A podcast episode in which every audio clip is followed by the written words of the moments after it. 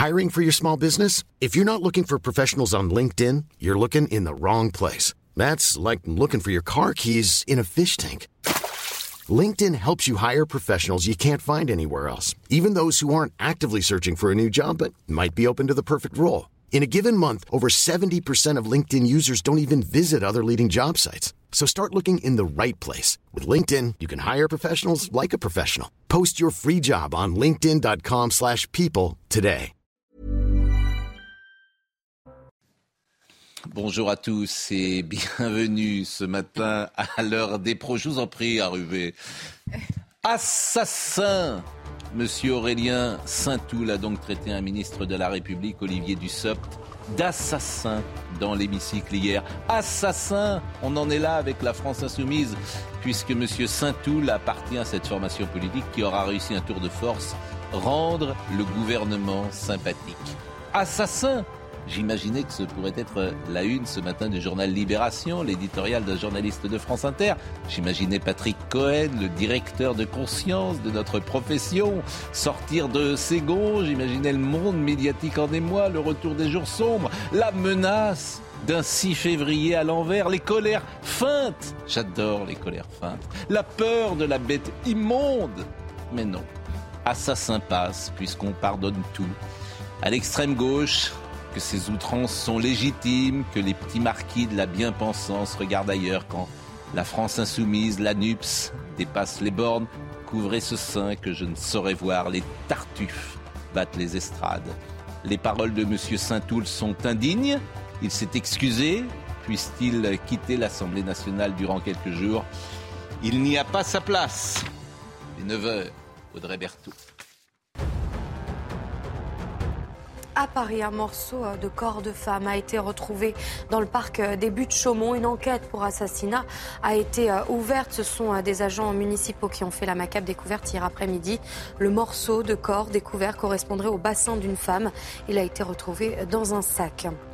Vous vous souvenez des incidents au Stade de France l'année dernière? C'était lors de la finale de la Ligue des Champions. Un rapport indépendant vient de sortir. Il pointe la responsabilité première de l'UEFA. Il épingle également la préfecture de police et la Fédération française de football. Et forcément du sport et le choc PSG-Bayern ce soir. Kylian Mbappé est sur la feuille de match. La star du PSG est dans le groupe retenu par Christophe Galtier pour les huitièmes de finale de Ligue des Champions. Malgré sa blessure à la cuisse, sa présence sur la pelouse sera confirmée ce matin. La rencontre aura lieu ce soir à 21h. C'est sur Canal.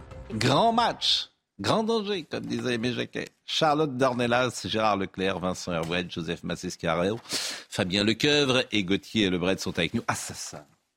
Imaginez, assassin. Si par exemple, je n'ose penser, mais par exemple Marine Le Pen aurait dit assassin.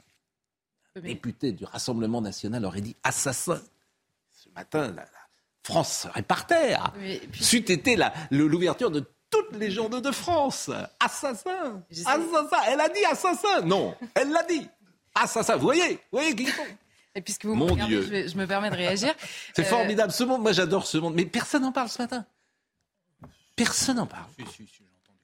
À Bien peine. Ah, si, si, ça- j'ai entendu sur les radios, excusez-moi. À peine. Les radios. Non, mais Mais ça fait- à- ça fait à- moins je vous assure à peine, mais vraiment, c'est tellement minoré. Ah, ça, vous vous rendez compte C'est-à-dire que depuis que vous vous intéressez à la Ve République, quoi, à la politique, vous avez entendu un homme politique traiter un ministre d'assassin dans l'hémicycle? Non, non. Bah, non. il y a J'ai entendu, dans ce que je veux dire, c'est que j'ai voir le entendu. nombre d'exclusions en, deux- en- en trois mois. On a déjà eu deux exclusions, Ah ouais. on va peut-être en avoir une troisième. Alors avait Charlotte, on en vous a 60 ans. coupé. On vous a coupé, Non, Charlotte. Je trouve ça sidérant, en fait. Si vous me permettez, le- le- on a, on a peut-être jamais vu euh, un député dire assassin, mais on n'a surtout jamais vu un membre de la France insoumise présenter aussi publiquement et aussi euh, euh, sans ambiguïté ses vrai. excuses. Et moi, je note que personne ne fait la différence quand un homme vient. Il faut, il faut un peu de cran quand même pour aller présenter ses excuses dans une assemblée Oui. aussi agitée. Euh, je note que ces excuses n'ont pas été euh, acceptées, elles ont été entendues mais pas Ouais. acceptées. Et je Et trouve ça, vous en- bah, je trouve ça dommage. Franchement, c'est tellement rare dans le débat public quelqu'un qui présente ses excuses et qui dit j'ai eu un mot euh, trop fort dans ce débat-là. Ouais. C'est moi, je, je salue le geste. pour- Alors, c'est votre côté chrétien et le pardon. Ah, sans doute, mais j'en gagnerait euh, probablement et- tous. Et, et- et la belle âme que vous êtes. Et, et bravo. Mais ne soyez pas dupes. Parce qu'il dit, il s'excuse parce qu'il ne peut pas faire autrement. Attendez, dans un Et les débat, gens qui même sur ce plateau, vous pa- vous passez votre temps à dire je retire le mot pour vous. Vous voyez bien qu'il y a des je mots. suis qu'on dit d'accord, mais les gens qui s'excusent souvent, ils donnent l'autorisation de recommencer. Hein. Faites très attention. Bah, s'ils recommencent, je serai beaucoup Hein, moins. Je les connais. hein. Et c'est la différence avec Thomas Porte, qui avait refusé de s'excuser à l'Assemblée. Ouais, bien sûr. Oui, mais le problème, c'est que ça vient deux jours ou trois jours après Thomas Porte. C'est là où ça commence Non, à mais faire c'est beaucoup. c'est le, le traitement. Je veux dire, euh, euh, l'indulgence. Et tous les débordements viennent des insoumis. C'est mais l'indulgence. Depuis une semaine, on dit- Mais j'attends les, les grandes consciences de notre profession. Nous, on n'en est pas une conscience, mais vous, Ah. messieurs, dites-nous le chemin. Donnez-nous le chemin. Ce qui est aussi. c'est- Vous souriez, mais c'est c'est formidable, je trouve. C'est vraiment ce, ce monde et ce métier est formidable. Je trouve ce phénomène. Nos confrères sont aussi- formidables. Ah ça ça. Ce qui donne aussi à penser, Oui. c'est le nombre de followers tout de suite qu'il a. Il en a gagné. J'ai Il en a vérifié, il en a gagné. Ah oui, Il a ah. C'est-à-dire que ce Il type, c'est ça moi 9 qui 000 me, sur Twitter grâce à c'est ça pour moi qui a du sens. C'est-à-dire que le, ce, ce type de, de, de, de- ce- cette sortie qui est sortie, Oui. en effet, moi euh, j'ai pas entendu, j'ai- je suis allé regarder, euh, même pendant le débat sur l'avortement, il y a eu des débats extrêmement durs à l'Assemblée nationale. C'est la première fois en effet. Mm. Et, et ça, ça a été vraiment. Et Bon. il reçoit évidemment un nombre de followers parce qu'il y a des gens qui trouvent ça normal. Euh, mais il faut, faut les payer. hein. Je pense que ce sont des agents du gouvernement. Ils ont réussi ce que ni Emmanuel Macron a, a réussi à faire, ni Elisabeth Borne. Prendre du saut sympathique. Ni, exactement. Ah oui. Ni les députés de la euh, de Renaissance, ni tous les éditorialistes qui pourtant essayaient de donner. Bon, ils ont rendu le gouvernement sympathique. Formidable. C'est formidable.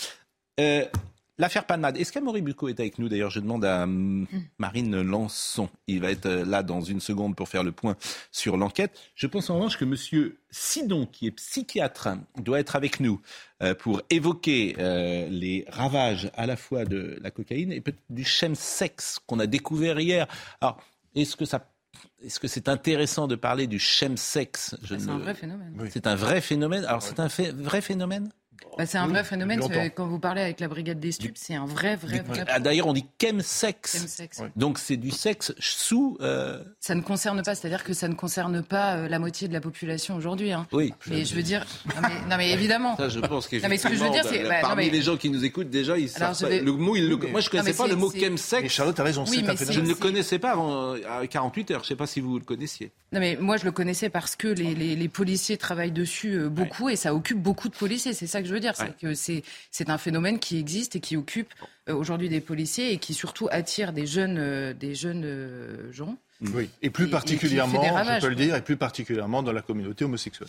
Bon, le point sur l'enquête et on va être avec euh, Monsieur euh, Sidon et Amaury euh, Bucco euh, va être là euh, également. Je pense que euh, Amaury, euh, on voit d'abord le, le point sur l'enquête et ah, il n'y a pas de sujet sur le point sur l'enquête. Bon, donc en fait, on n'a rien. Euh, si on se résume, si on se résume, on n'a pas de point. Ah, Amaury Bucco. Amaury. Euh, bonjour. Jean-Pascal. Euh, D'abord, euh, Pierre, Malade, Pierre Palmade est sorti de réanimation, sans doute hier, et il est aujourd'hui dans une chambre qui n'est pas une chambre de réanimation. Voilà, Nous donc, sommes d'accord. ouais. Bon, il pourrait être entendu dès aujourd'hui ou demain. Bah, en tous les cas, ce qu'on sait, c'est dans les prochains jours, voire dans les prochaines heures, effectivement, en fonction de son état, parce que là, jusqu'ici, il n'était pas en état, effectivement, d'être placé en garde à vue. Bon.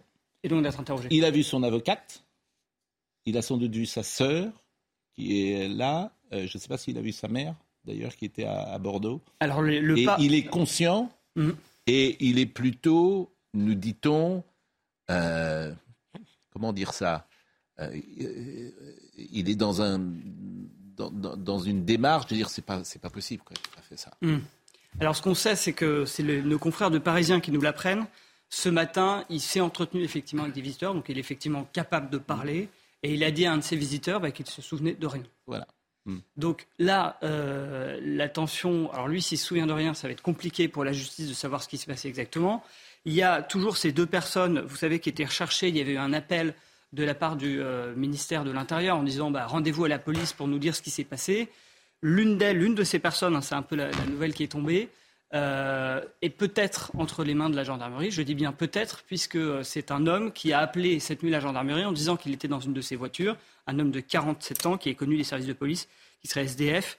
Euh, au moment où il a appelé, il était alcoolisé. Euh, donc voilà. Et cet homme, il va être remis ben, aux enquêteurs de, de la police de Melun, euh, qui sont sur l'affaire. Et l'idée, ça va être de savoir si c'est vraiment lui. C'est peut-être peut-être pas lui, c'est peut-être quelqu'un tout simplement qui, qui dit ça. Je vous rappelle que dans les, les deux fuyards qui étaient dans la voiture accidentée de Pierre Palmade, serait plutôt jeune. Lui, il a 47 ans, donc euh, ça ne corrobore pas forcément. En tout cas, on a des images de ces deux fuyards, puisqu'il y avait une caméra embarquée Hmm. euh, de témoins qui disent Mais avoir est-ce vu... que ce sont ces deux, fuyards, précisément, les, les- les images qu'on a? Puisque Sandra Buisson nous disait hier qu'il faut être euh, très précautionneux, parce qu'on sait, c'est effectivement deux personnes qui ont été filmées, mais est-ce que ce sont les deux personnes qui étaient dans la voiture? Ça, ça, bien sûr, c'est l'enquête de la police qui va le déterminer. En tout cas, c'est ces deux fuyards. ce qui est- C'est d'une part, c'est des témoins. On pourra savoir, euh, eux, ils- peuvent savoir ce qui s'est passé dans la voiture.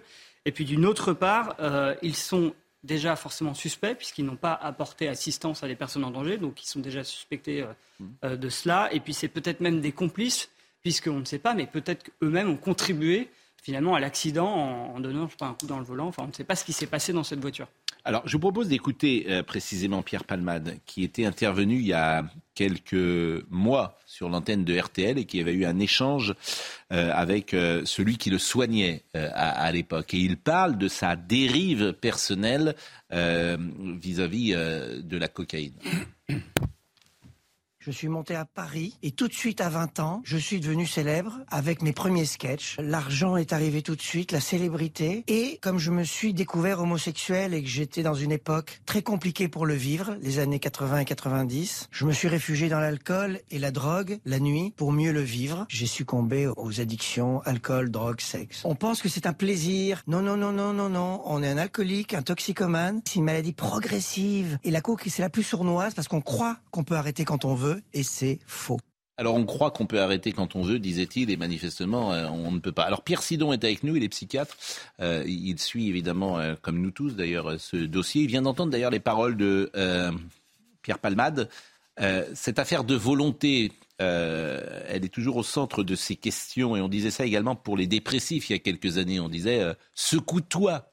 Voilà, on pouvait entendre ça, mais on se trompe bien évidemment, puisque la volonté, précisément, quand on est cocaïnomane ou quand on est dépressif, ben, cette volonté, elle n'existe plus. Oui, c'est bien vu d'avoir fait la relation avec la dépression. C'est une chose qu'il faut pas dire à un dépressif, c'est secoue-toi. Pourquoi? Parce que ça augmente son idéal et son idéal l'écrase. Donc c'est justement ce qu'il faut pas faire. Euh, Dans le cas de- des consommations, effectivement, vous avez raison de dire que c'est extrêmement difficile et Palmade aussi est très touchant. Moi, je suis désolé, on veut le punir. Bien sûr, il faut le punir, mais il faut pas le haïr. Euh, c'est un être humain qui a fait face à euh, ce qu'il explique bien, c'est-à-dire que il dit c'est une maladie, c'est une manière de le dire. Évidemment, c'est pas une maladie comme les autres, mais ça veut dire que c'est quelque chose dont il est extrêmement difficile de se départir et que euh, on a besoin d'aide, on a besoin d'autres, on a besoin de monde autour de soi et ça prend des années et ça ne marche pas toujours. Euh, Donc en effet, euh, c'est pas une mince affaire cette histoire et, et ça finit très souvent mal. hein. Vous avez évoqué le chemsex, c'est un phénomène qui est très répandu aujourd'hui, mais euh, qui a toujours existé euh, parce que on a toujours fait du sexe avec de l'alcool, par exemple. Donc, ce qui est nouveau, c'est d'accoler les deux ensemble. Et ça, on peut en parler. C'est-à-dire que le phénomène de, pour certains, ne plus pouvoir être en relation avec les autres, sexuellement, mais ça n'est qu'un cas particulier du problème, sans l'intercession d'une drogue. Euh, mais enfin, voilà, l'être humain a toujours pris des drogues et de l'alcool, y compris dans la relation à l'autre sexe, parce que c'est très difficile.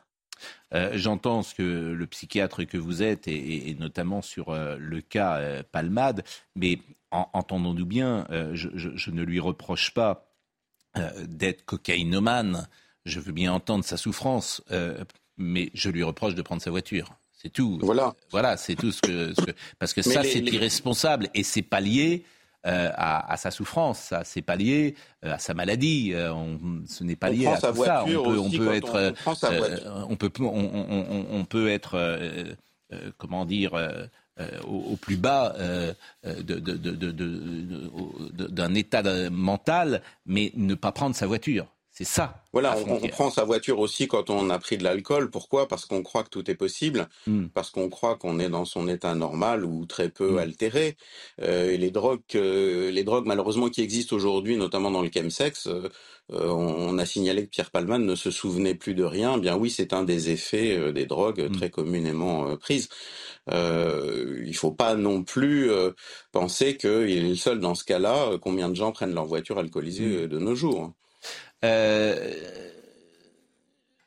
le psychiatre que vous êtes, euh, lorsqu'il voit des gens qui s'abîment dans l'alcool, dans la coke, et pourquoi pas dans la dépression, je faisais un rapport tout à l'heure, au fond, vous vous dites, euh, ils sont nés comme ça, et voilà, c'était inscrit dans leur gène, ou c'est la vie qui a fait qu'ils sont devenus ou, cocaï ou cocaïnomanes ou dépressifs cette histoire de gène, c'est un petit peu la mythologie scientiste contemporaine. On met tout sur le gène.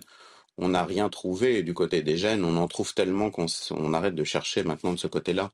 Ça n'explique rien. Et puis, ça serait tellement de monde que ça ne serait pas sélectif comme explication. Non, Palmade est plus clair là-dessus. Il parle de, dans son livre de sa souffrance euh, d'un isolement qu'il a toujours euh, vécu, euh, d'une dimension de toute puissance qu'il avait tout petit. Et ce sont des problèmes psychologiques très communs et très graves. Et quand il pense qu'il a bu parce qu'il était homosexuel, je pense qu'il se trompe. Je pense que c'est plus profond que ça. Évidemment, c'est un problème. Il y a des souffrances qui sont inhérentes à ce statut euh, dans la société. Mais euh, la difficulté était, à mon avis, plus profonde. Mais pour autant, c'est une difficulté qui est partagée par beaucoup de sujets, cette, euh, ce sentiment d'être euh, seul au monde, isolé, sans possibilité de relations sociales. Euh, c'est quelque chose qui mène au recours jadis traditionnellement à l'alcool. Et aujourd'hui qu'il y a beaucoup de drogues, eh bien écoutez, l'offre des drogues produit une offre de traitement de cette souffrance.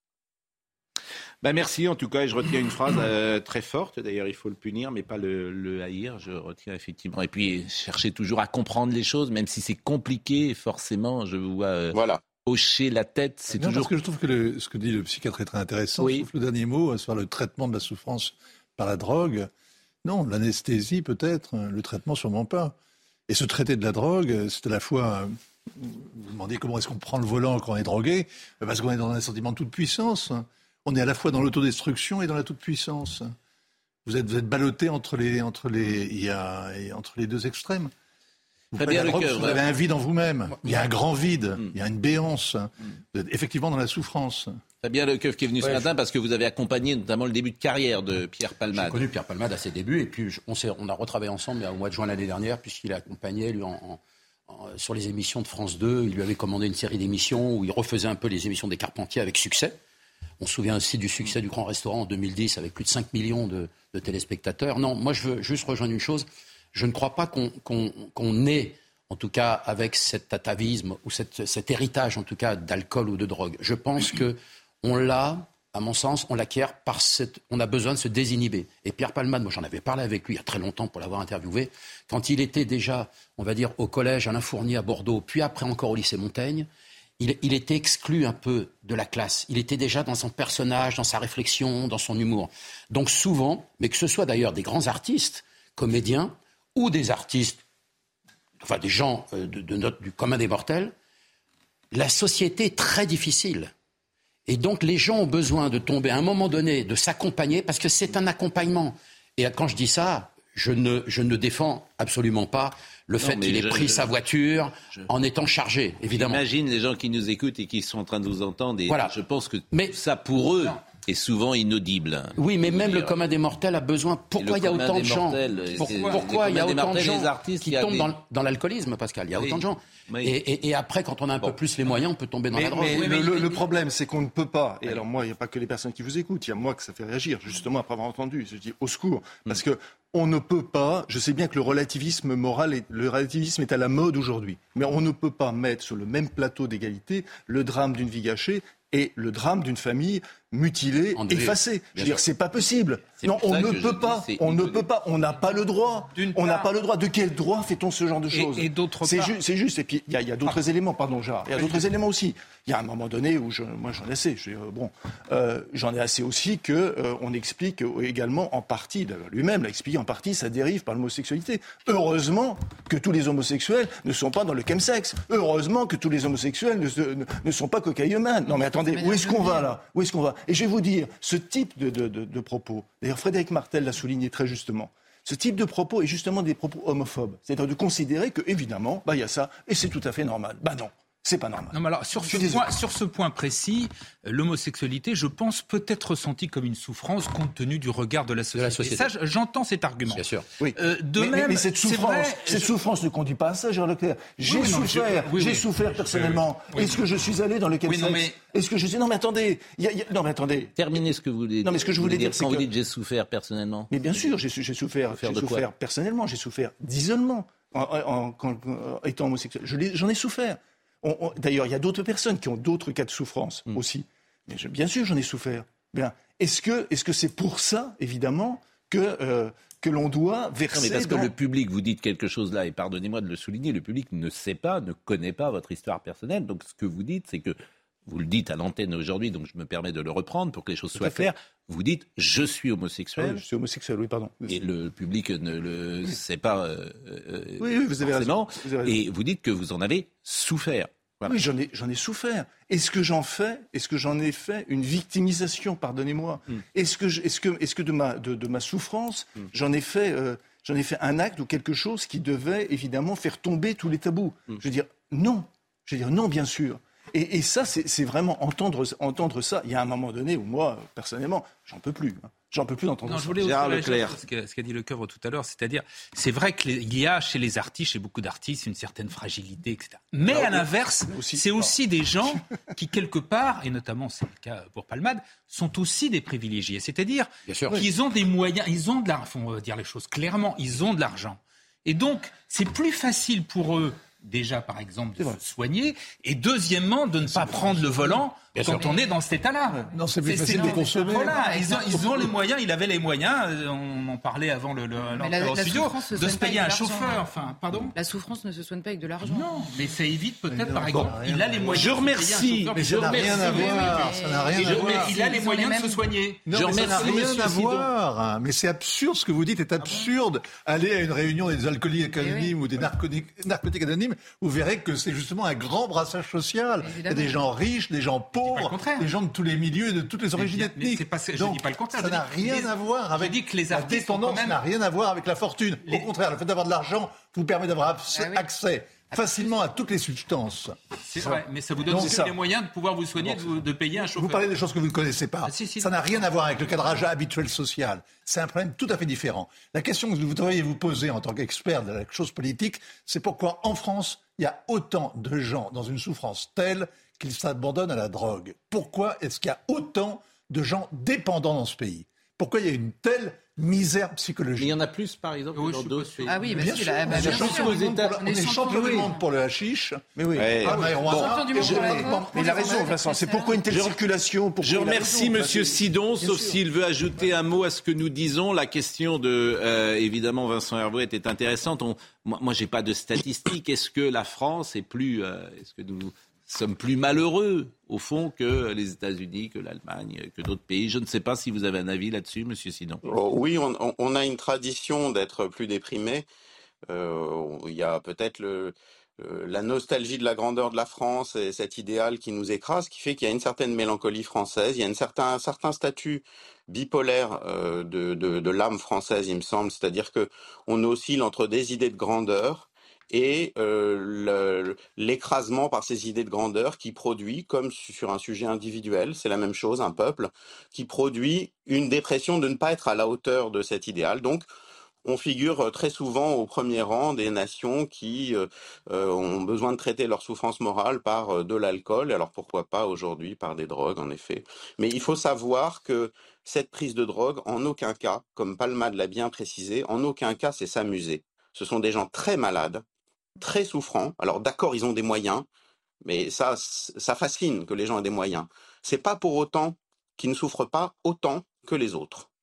Donc, le consommateur de drogue n'est pas quelqu'un qui s'amuse pendant que vous travaillez. J'entends ce que j'entends quand même, pardon. J'entends, j'entends ce que vous dites, Monsieur Sidon, mais je pense aux téléspectateurs qui nous écoutent et qui pensent à la souffrance de cette famille. Ils ont raison. Je Ça disais n'allège hier. pas les souffrances de penser que M. Palman ne souffrait pas. Non, mais je suis, je- j'entends ce que vous dites, mais je pense à, à ceux qui nous écoutent. Euh, ce qui est arrivé à cette famille, Monsieur Sidon, c'est ce qu'il y a. Je C'est pense pas mettre sur le même plan. C'est le que je problème du relativisme. Pardonnez-moi. que- je, je termine. Je pense que c'est ce qu'il y a de pire. Pourquoi c'est ce qu'il y a de pire? Parce que c'est un vendredi soir, euh, vous êtes sur la route, euh, vous êtes avec votre famille, vous n'avez rien demandé, vous êtes parfaitement innocent, et votre vie est percutée par quelqu'un d'irresponsable qui vient mettre votre vie par terre. Euh, Par terre. Et jamais plus, rien ne sera comme avant. Et ce que vous dites, je l'entends, et vous avez sans doute raison d'ailleurs, de dire que euh, Pierre Palmade était en souffrance. Mais c'est juste inaudible. C'est juste inaudible aujourd'hui de l'entendre et de le dire. Pardonnez-moi hein, de, le, de le penser Il faut, comme il, ça. faut, il, faut, il faut néanmoins le dire et il ne faut pas faire de comparaison. C'est ça l'erreur. Oui, mais bon, en tout cas, merci euh, d'avoir été avec nous ce matin. Vraiment, c'était très intéressant euh, euh, ce que vous disiez. Je crois que c'est la première fois que vous intervenez chez nous, en tout cas le matin. Mais vraiment, ce Le que matin, vous oui. Pardon? Oui, oui, le matin, oui. Bon, en Bah, tout cas, c'est vraiment euh, venez quand vous voulez parce que, si j'ose dire, parce que c'est c'est toujours intéressant d'entendre un point de vue euh, d'expert comme le vôtre. Euh, il est 9h24. Nous allons marquer une pause. C'est la Saint-Valentin, figurez-vous, aujourd'hui. Donc, euh, Ça a l'air de vous réjouir. C'est C'est- juste c'est- une journée, rassurez-vous. Non. ne dites pas ça. Je dis ça parce que la transition est difficile. La transition est difficile. Bien sûr que ça me réjouit la Saint-Valentin. Mais si vous me permettez, pour moi, c'est la Saint-Valentin tous les jours. Voyez-vous. Voilà. La pause. Et nous revenons. Cœur, cœur. Mais qu'est-ce qui se passe, Fabien Leclerc Voilà, c'est la Saint-Valentin. Et alors vous mettez Daniel gens sur... Ah ben il m'a écrit, Daniel Guichard, ça va faire plaisir à Canteloup, puisque je le salue, Daniel Guichard, ça va faire plaisir à Monsieur Canteloup, il dit... Ah bah oui, et alors il, il me dit on s'est marié à la Saint-Valentin avec Kiki, Kiki et sa, sa femme, Christine. Bah on va l'appeler, tiens Daniel Guichard, hein. on va l'appeler entre 10h20 et 10h30. Comment? Euh, c'est merveilleux Daniel Guichard. Bon, là, faut, faut que vous arrêtiez peut-être parce que. euh, je veux Non, mais dire. vous voulez entendre mais cette chanson, je comprends. Eh, je, je vais on va entendre pour le moment Audrey Berthaud. Vous n'êtes pas marié, Audrey, encore? Pas encore. Est-ce que la Saint-Valentin. Est-ce que vous avez offert des fleurs ce matin? Non, bah, bah non, toujours pas. Non, mais Je vous rigolez attends. ou quoi? Votre Oui, fiancé je vous suis a vraiment pas. déçue. Mais attends, c'est inadmissible. hein.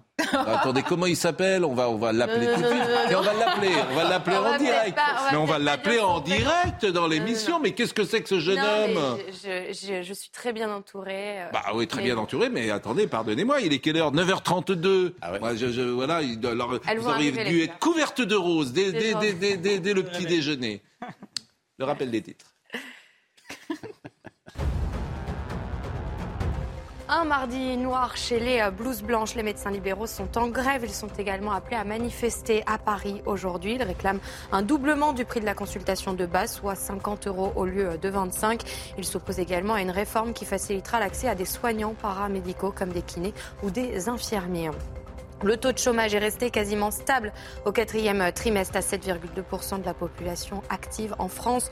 Le nombre de chômeurs au sens du Bureau international du travail atteint un peu plus de 2 millions de personnes, soit 45 000 de moins par rapport au trimestre précédent. Enfin, l'Ukraine, bientôt en manque de munitions. Les membres de l'OTAN vont tenter aujourd'hui d'accélérer leur livraison d'artillerie et d'armement. Une réunion du groupe de soutien à l'Ukraine est organisée ce matin. Ils devraient discuter de la fourniture d'avions de combat, même si aucune décision n'est attendue aujourd'hui. Audrey, beaucoup de gens sur Twitter se proposent de vous envoyer quelques fleurs. Euh, donc- Vous avez mon adresse, Je- vous pouvez les envoyer à CNews, il n'y a aucun problème. en- en- si vous souhaitez envoyer des fleurs à Audrey Berthaud, bien évidemment, dites-le avec des fleurs. Vous pouvez les envoyer, bien sûr, à CNews. Puis je retiens ce titre, un, un- comment avez-vous dit, un mardi noir pour des blouses blanches? Oui, c'est beau, hein Oui, c'est assez. Je cherche c'est- des formulations. Bien sûr, mais c'est, c'est- je, je vous en félicite. bon, euh, écoutez ce que disait hier soir Mathieu Boccoté sur l'analyse médiatique euh, de la séquence palmade. Alors, évidemment, ce qu'il dit euh, peut prêter à discussion. Mais je voulais vous faire écouter cet extrait. Tel que ça se présente médiatiquement au début, on nous dit c'est Pierre Palmade, la victime. La victime. Et, et, là, on comprend assez rapidement que c'est un peu plus complexe. On connaît les circonstances. Il avait passé au moins 24 heures, à ce qu'on en comprend, à faire une forme d'orgie chimiquement assistée avec deux, euh, quelques personnes, dont deux jeunes hommes qui l'ont accompagné, qui ont, qui ont fui euh, la voiture au moment de l'accident. Et là, pourtant, pourtant, les faits commencent à s'ajouter. Le premier, c'est qu'il était, et j'y reviendrai, il était cocaïné, mais comme c'est difficile de l'être autant. Il y avait, il y avait reniflé une rail de chemin de fer. Bon, donc, premier élément. Ensuite, il avait passé effectivement 24 heures, sinon davantage, dans un état d'excitation totale chimiquement assisté. Donc, et il n'était pas en maîtrise de lui-même d'aucune manière. Et là, le système médiatique apparaît et cherche à expliquer les événements presque pour les relativiser. Lorsqu'il y a problème, lorsque finalement quelqu'un se dérègle, quelqu'un a peur de manière ou de l'autre, ça, se passe mal, on dit on sait que la drogue est illégale, on n'ose pas appeler les services d'urgence, on n'ose pas appeler euh, l'ambulance parce qu'on a peur de la police. Donc finalement, il y a plein de victimes du chemsex à cause de la répression trop grande des drogues en France. Mais là, il y a le système explicatif qui, encore une fois, trouve le moyen de nous expliquer que c'est pas vraiment sa faute. Pourquoi est-il... je cite, là, j'ai la politesse de ne pas citer la personne, mais je raconte à peu près exactement ce qu'on a pu entendre. Pourquoi était-il cocaïnomane? Parce qu'il a fui dans la drogue, il a fui dans... là, faites la liste des addictions possibles. Euh, son rapport trouble à son homosexualité parce qu'il avait un rapport trouble à, sa propre homosexualité. Pourquoi avait-il un rapport trouble à son homosexualité? Parce que dans sa famille, ça passait mal. Et pourquoi ça passait mal dans sa famille? Parce que dans la société, c'était pas accepté. Et pourquoi dans la société, c'est pas accepté? C'est à cause de l'homophobie. Donc, là, vous voyez l'espèce de... Ils sont quand même forts, ces gens-là. En l'espace de quelques minutes, ils trouvent le moyen de transformer l'irresponsabilité criminelle d'un homme dans les circonstances, en accusation pour la société dans son ensemble, qui, à cause de son homophobie présumée, pousserait les hommes dans, le désespoir et les amènerait à avoir une conduite irresponsable qui les conduirait à un tel accident. Alors, euh, bah, au-delà de ça, ce qui est vrai, c'est qu'on est dans une société où chacun exclut sa part de responsabilité sur ce qu'il fait. Et je trouve que c'est insupportable, pour tout vous dire. C'est-à-dire que si vous êtes avec un gosse de 20 ans aujourd'hui et que vous lui euh, faites remarquer qu'il parle mal le français, il vous dit euh, c'est pas de ma faute, c'est parce que je viens du mauvais milieu, on m'a mal appris, j'ai pas été à l'école euh, là où il fallait, etc. Tu as envie de lui dire mais prends un bécherel. Voilà. Et puis au lieu de regarder des séries le soir, tu vas bosser tout seul ta grammaire pendant six mois et puis tu maîtriseras le français. Et cet exemple-là, tu peux le multiplier. Chacun exclut sa responsabilité sur la vie qu'il mène. Il n'est pas né dans le bon milieu, il n'avait pas les bons parents, il n'avait pas le bon prof, etc. etc.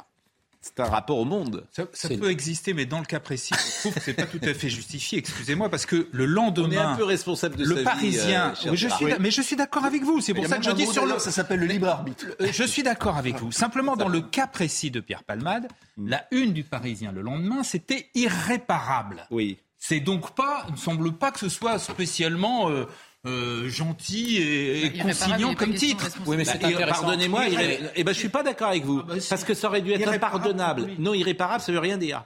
Justement, c'est très intéressant ce que vous dites. Euh, irréparable ne le met pas en cause lui. non. Non. Pas le titre, mais l'article. Mais, ah, mais non, mais c'est très intéressant. de la Véronique Sanson, irréparable. Et irréparable ne veut rien dire. Impardonnable veut dire quelque chose. Je ne partage pas votre avis. Ah bon Je me. Bah, oui, écoutez, moi, j'ai pas trouvé. Dans un premier temps, c'est vrai. On quand on ne savait pas ce les assurances. Vous vouliez parler des assurances. Moi, je, rejoins qu'on est dans une société de l'excuse et du pardon depuis un moment, et c'est vrai que c'est vite insupportable. Non, les assurances, c'est important d'en parler. Ah, parlons des assurances. Oui, parce qu'on ne le sait jamais. Oui. On n'explique jamais ça aux gens. Moi, moi, qui ai fait plusieurs stages de prévention routière pour récupérer quelques points comme des millions de Français, euh, on vous explique à chaque fois que si vous avez dans, dans, le, dans le sang de l'alcool ou une quelconque drogue, substance illicite, mm. vous n'avez plus d'assurance voiture. C'est-à-dire que le moindre des accidents dont vous êtes responsable, et on, le voit dans le cas de, Pierre Palmade, puisque sa responsabilité est totalement engagée, évidemment. Oui, alors il est soupçonné euh, d'avoir provoqué l'accident. Présomption d'innocence, forcément, il faut être prudent là-dessus. Je le dis, Absolument. hier, je le redis. Ce Absolument. Mais à partir du moment où vous avez la cocaïne dans le sang, euh, l'assurance va bien sûr indemniser d'une manière importante, on va dire, les victimes, pseudo-victimes dans ce drame. Pourquoi pseudo-victime non, non, non, non, non, mais pour le moment, on ne connaît pas l'étendue des, dégâts. Finalement, c'est encore un peu trop tôt. Mais par contre, l'assurance va se retourner contre Pierre Palmade, récupérer les sommes qu'elle aura versées par. Et, et, et on a idée de ces sommes?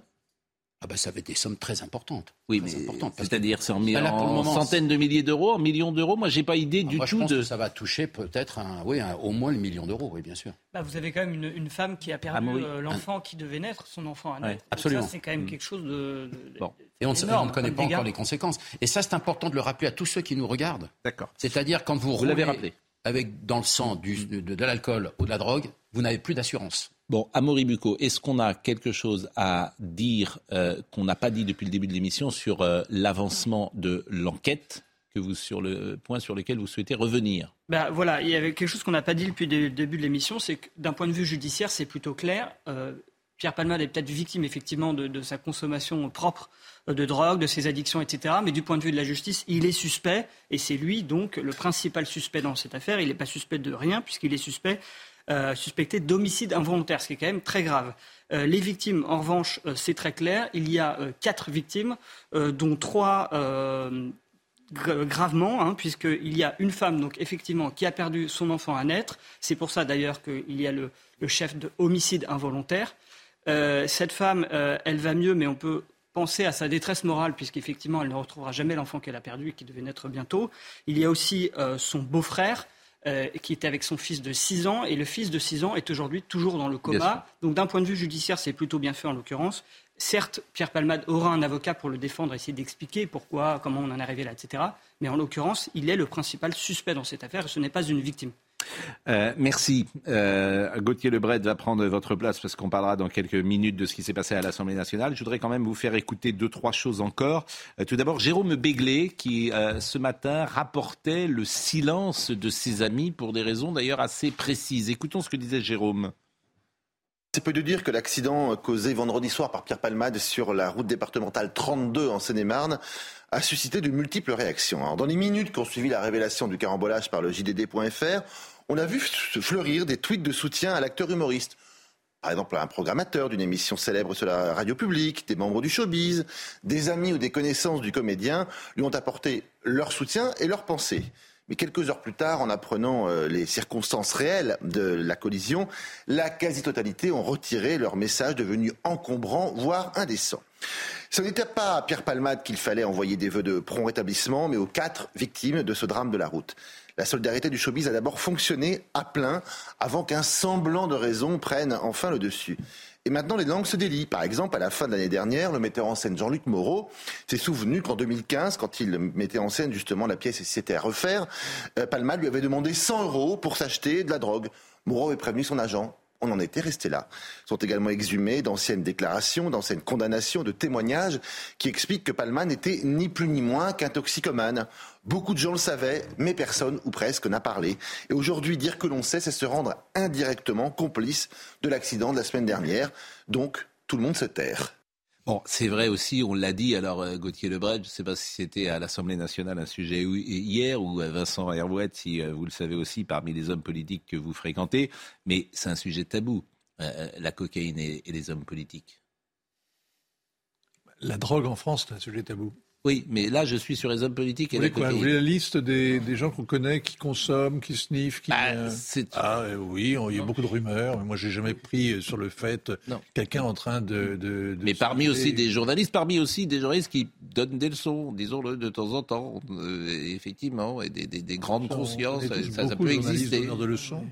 ça peut exister. mais c'est des Je connais beaucoup de journalistes. Moi, j'ai aucun. Beaucoup ah non, parce que vous avez l'air de dire que qu'on serait tous complices et qu'on connaîtrait des politiques. Oui. Ou... Eh ben moi, je sais pas. Eh ben, moi, je les connais pas. Vous, vous, êtes sérieux? J'ai entendu parler, mais je ah. n'ai jamais vu. Je ne ah, sais bah pas. Oui, euh, oui j'ai entendu. Bien sûr que j'ai entendu. Mais entre ce que vous entendez, et, enfin, vous vous rendez compte ce que vous dites là C'est grave. Que je dis?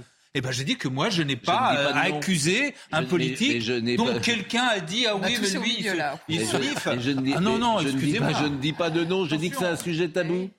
Non, mais vous avez À la preuve. Oui, à la preuve. C'est forcément tabou puisque c'est interdit, je vous rappelle. Bah, bien sûr. Donc c'est forcément tabou. Mais tout le monde en rit. Donc c'est forcément tabou. Mais- mais- Et personne non, ne vient se Il y a un vanter double d'eux. langage. Bah, c'est un Mais sujet. à partir de là, c'est quand même grave de- d'accuser. Qu'est-ce qui est grave de dire que c'est Bah, un sujet tabou des gens. Non. Mais que- j'accuse personne? Bah, vous dites, vous allez leur dire, vous connaissez. Non, je, je, je, je, je suis incapable de dire euh, de façon sûre que telle ou telle personne, Mm. dont j'ai entendu dire certains qui pouvaient, etc., Des, des temps- toxicomanes. Moi, en, je sais pas. En même temps, Pascal, euh, pour reparler de Pierre Palmade, Mm. lui, euh, il a été condamné déjà en 1995 à 30 Oui. 000 francs d'amende déjà pour utilisation, etc., consommation en tout cas de drogue. Donc tout le monde le savait. Et j'en ai parlé avec son premier producteur, Claude Fournier, qui avait lancé d'ailleurs aussi Muriel Robin, Bigard et Pierre Palmade. Bon. Il savait qu'à un moment donné, il, il touchait à tout ça. Voilà, on le savait. C'est pas, c'est un secret de polichinelle. Honnêtement, sur ce que dit Jérôme Béglé, il y, a- il y a un peu une confusion. C'est-à-dire qu'initialement, c'est pas tellement le milieu, c'est ses amis qui réagissent en lui souhaitant un bon rétablissement sans savoir du tout ce qui s'est passé. Ils retirent leur tweet. Moi, je pense qu'ils ont eu tort de retirer leur tweet. Tout le monde peut Mm. Bien sûr, comprendre qu'ils aient soutenu Moi, euh, suis leur ami. Ils découvrent les circonstances. Ça devient beaucoup plus compliqué. C'est lui, en effet, le délinquant euh, dans cet accident de voiture. Mais derrière, il n'y a, pas une complicité à aller rechercher particulièrement sur ses, chez ses amis dans la mesure où il exprimait lui-même sa toxicomanie en public. Donc, on a été Ouais. tous Je suis au d'accord. courant De, l'état, Monsieur Véran, euh, de- de Monsieur Véran, ce qui serait, on va écouter euh, Olivier Véran euh, qui s'est exprimé là-dessus. Non, mais on pourrait peut-être faire des tests, par exemple. On arriverait à l'Assemblée nationale et puis on ferait, on testerait les 577. Moi, ça me, je trouve que ça pourrait être pas mal. Il y a un député là Hein récemment qui a Il y a un député qui a expliqué qu'il était dealer, hein, ça gêne personne. Donc, euh, Alors oui, alors oui, c'est Louis Boyard, mais il y a un député Renaissance qui a été euh, mis en retrait du groupe pour consommation de cocaïne. oui, non, mais, bah, voilà, ça, pourquoi pas. Mais non, mais là il y a des preuves, euh, ça a été voilà, interdit. Écoutons euh, Olivier Véran. C'est un cas précis. La prise de, c'est vrai que la consommation, la nature du stupéfiant qui va être consommé peut, défendre, peut dépendre, et en fonction des lieux, si vous êtes en métropole ou en ruralité, du profil social de l'usager. Moi, je ne crois pas qu'il y ait une tolérance sociale, sociétale, et encore moins politique, vis-à-vis de telle ou telle drogue, sous prétexte que tel ou tel public le consomme plus favorablement. La drogue, la cocaïne, les opiacés sont des drogues extrêmement dangereuses, avec un pouvoir addictif extrêmement puissant, et qui conduisent à des drames humains qu'il nous faut éviter par tous les moyens. Bon, écoutez, les choses Je sont suis claires. content de lui entendre dire, parce que je ne sais pas s'il va tant au cinéma, mais c'est assez cool au cinéma la drogue. hein. C'est c'est de la représentation Oui, de. ça dépend C'est la film, fiction, quel là. film. C'est la Non mais peu représentation, importe, ce que je veux dire du- c'est qu'il y, y y a une présentation de la chose qui n'est pas spécialement... euh, Ouais, mais ça, là, ce qui m'ennuie dans ce que vous dites, c'est que vous mettez un point de vue moral sur la fiction. Si, si tu montres, euh, si tu fais un film sur des, des dealers, bah tu montres de la coke. Non mais ce que je veux dire c'est non non, c'est-à-dire que dans certaines soirées, je vous parle pas de effectivement un film sur les dealers ou le trafic Ouais. de drogue, c'est-à-dire que dans les vous voyez dans, dans un film, vous pouvez avoir un film qui tourne autour du meurtre, vous n'avez pas l'impression en sortant que le meurtre c'est un peu cool. Donc c'est pas une question de point de vue moral sur la chose, c'est simplement que c'est Mm. présenté, c'est c'est normal quoi. C'est normalisé. Le- le- Entendre un ministre de la République dire qu'il n'y a pas de tolérance sur la drogue, euh, c'est- c'est. Puis dans les faits, Je veux dire, le, le spectacle le- de la rue, moi j'ai habité pendant euh, des années au-dessus d'un point de c'est des deal, salles de shoot en fait. euh, en plein cœur de Paris, à deux Oui. pas du Champ de Mars. Visiblement, ça dérangeait Petite personne. visite dans le 10e arrondissement s'impose. Non, mais je suis d'accord avec vous. Une des visite dans le 10e arrondissement s'impose. Mais hier, on a passé un sujet Non, mais- où les dealers euh, proposent un modus Oui. vivendi Ah oui. Voilà. avec euh, les gens qui Mais habitent c'est une euh, vérité. dans la cité. Mais il y a une tolérance parce qu'on est dépassé. Il y a Oui, une, tout le monde le il y a- sait, voilà, le chiffre d'affaires de la drogue, c'est à peu près l'équivalent de celui de la Suède. Ça en ferait le 20, si les- tous les producteurs se mettaient ensemble, ça en ferait le 22e pays euh, pour le PIB euh, sur la planète. Vous vous rendez compte de, de cette réalité? Et la France est un des pays, je répète, les plus consommateurs de toutes les drogues. C'est aussi le pays où il y a le plus de suicides de jeunes, c'est le pays où il y a le plus de dépressifs, c'est le pays.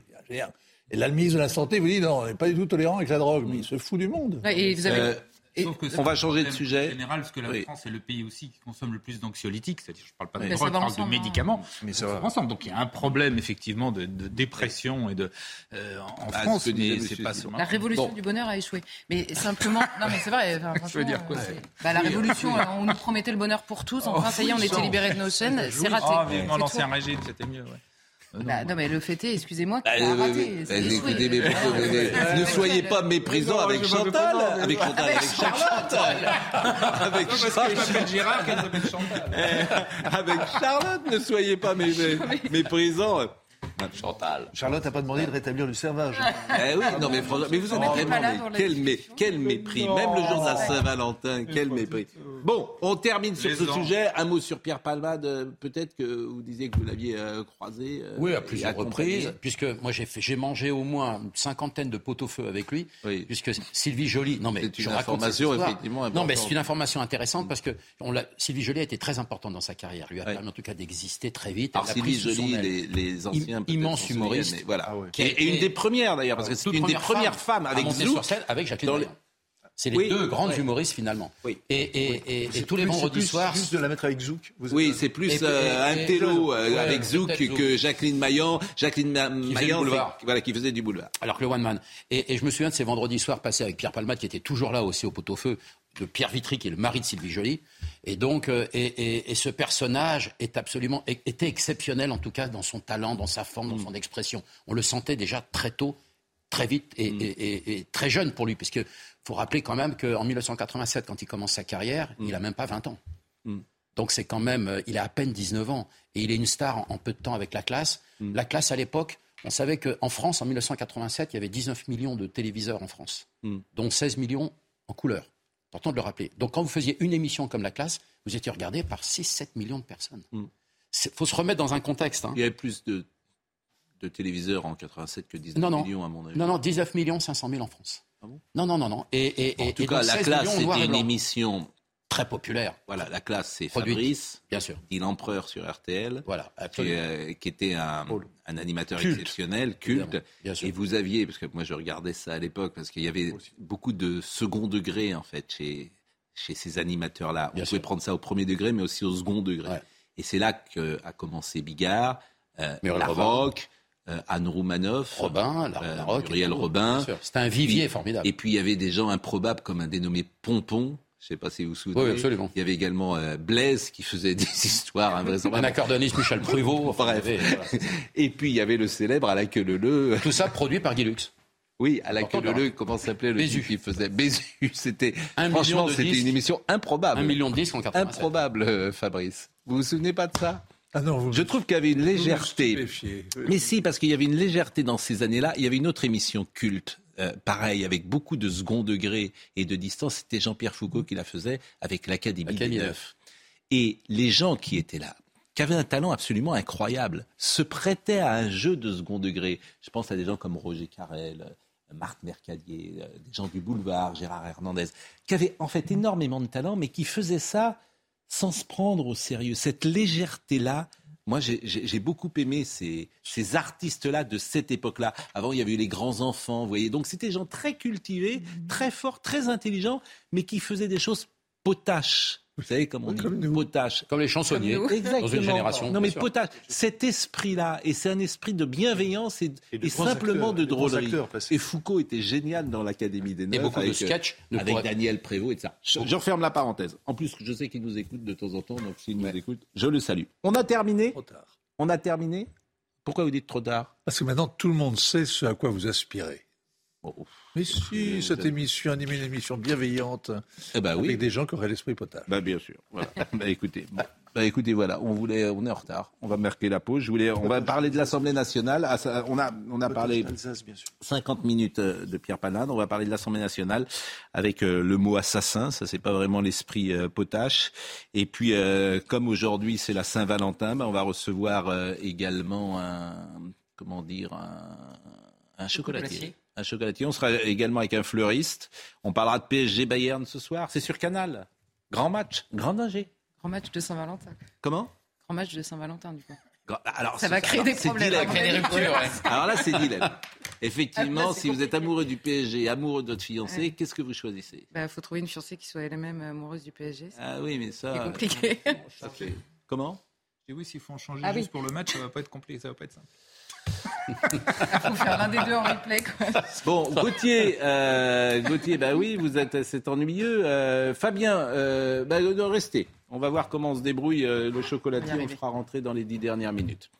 A tout de suite. 9h30, elle n'avait pas reçu de fleurs. Euh, est-ce qu'à 10 heures, votre fiancé, qui nous a peut-être écouté, a envoyé des fleurs? euh, je suis désolée de vous décevoir. Il est en risque, votre fiancé. Je vous le dis, il est en grand, grand risque. il est en grand danger, parce que là, il est 10 heures le maintenant. Pauvre. Oui, ben, il a le pauvre, à mon avis, ce soir, ça va être compliqué. Déjà qu'il y a PSG Bayern, mais bon, ça, c'est un autre débat. Ah, parce qu'en plus, ce soir, avec PSG Bayern, il ne vous envoie pas de fleurs le matin? Changez de fiancé. 10 heures. Revenez sur le marché. 10 heures. Quatre jours après euh, l'accident de Pierre Palmade, un homme de 47 ans indiquant être l'un des passagers de la voiture a été placé en garde à vue. Il est toujours en cours d'audition. L'homme se serait présenté alcoolisé. Ces déclarations euh, restent encore à confirmer. Deux hommes au total sont soupçonnés d'avoir pris la fuite après euh, ce terrible accident. Ford veut supprimer presque 4000 postes en Europe sur les trois prochaines années, dont 3600 en Allemagne et au Royaume-Uni, notamment dans ses équipes de développement de produits. Le constructeur automobile américain entend créer une structure de coûts plus compétitive en Europe où il rencontre des euh, difficultés. Enfin, le bilan s'alourdit euh, de jour en jour. Plus de 35 000 morts désormais en Turquie et en Syrie. Et plus d'une semaine après euh, le drame, des survivants sont encore sortis des décombres. Ce sont de véritables miracles. En Turquie, hier, vous le voyez, un enfant de 13 ans a été sauvé. En Syrie, un avion chargé d'aide pour les victimes a atterri ce matin à Alep. L'Assemblée nationale hier, et je le disais, ce mot assassin, euh, on va écouter M. Saint-Toul hier, il apostrophait donc Olivier Dussopt. Du coup, on est en, sympathie, en empathie avec M. Dussopt. Au départ, on ne l'était plus, on ne l'était pas, mais maintenant, il en prend tellement que selon le principe que celui qui est attaqué, tu as envie de, le défendre et de le prendre dans tes bras, bien sûr. Il l'a traité d'assassin. Écoutez cette, euh, cette séquence. Puisque vous avez voulu parler des morts du travail, je vous donne les chiffres. Parce que vous avez menti encore une fois, et comme vous êtes ministre du fait de votre félonie, ça ne me surprend pas. En 2017, en 2017, il y avait 550 morts dans des accidents du travail dans ce pays. en 2018, il y en avait 562. En 2019, il y en a eu 733. Et je ne compte pas les accidents de la route, évidemment. Ce qui signifie qu'entre 2017 et 2019, c'est 33% d'accidents du travail causant la mort en plus. Donc vous ne pouvez pas arriver ici et me dire que la suppression des CHSCT n'a eu aucun effet. Ce sont 150 orphelins, veuves, veuves en plus et vous avez la responsabilité de ces choix politiques. Vous êtes un imposteur et un assassin.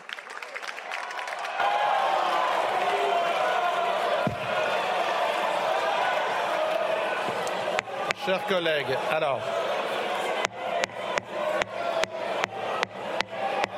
Chers collègues, ne hurlez pas. J'ai entendu. Ne hurlez pas. Je suspends deux minutes.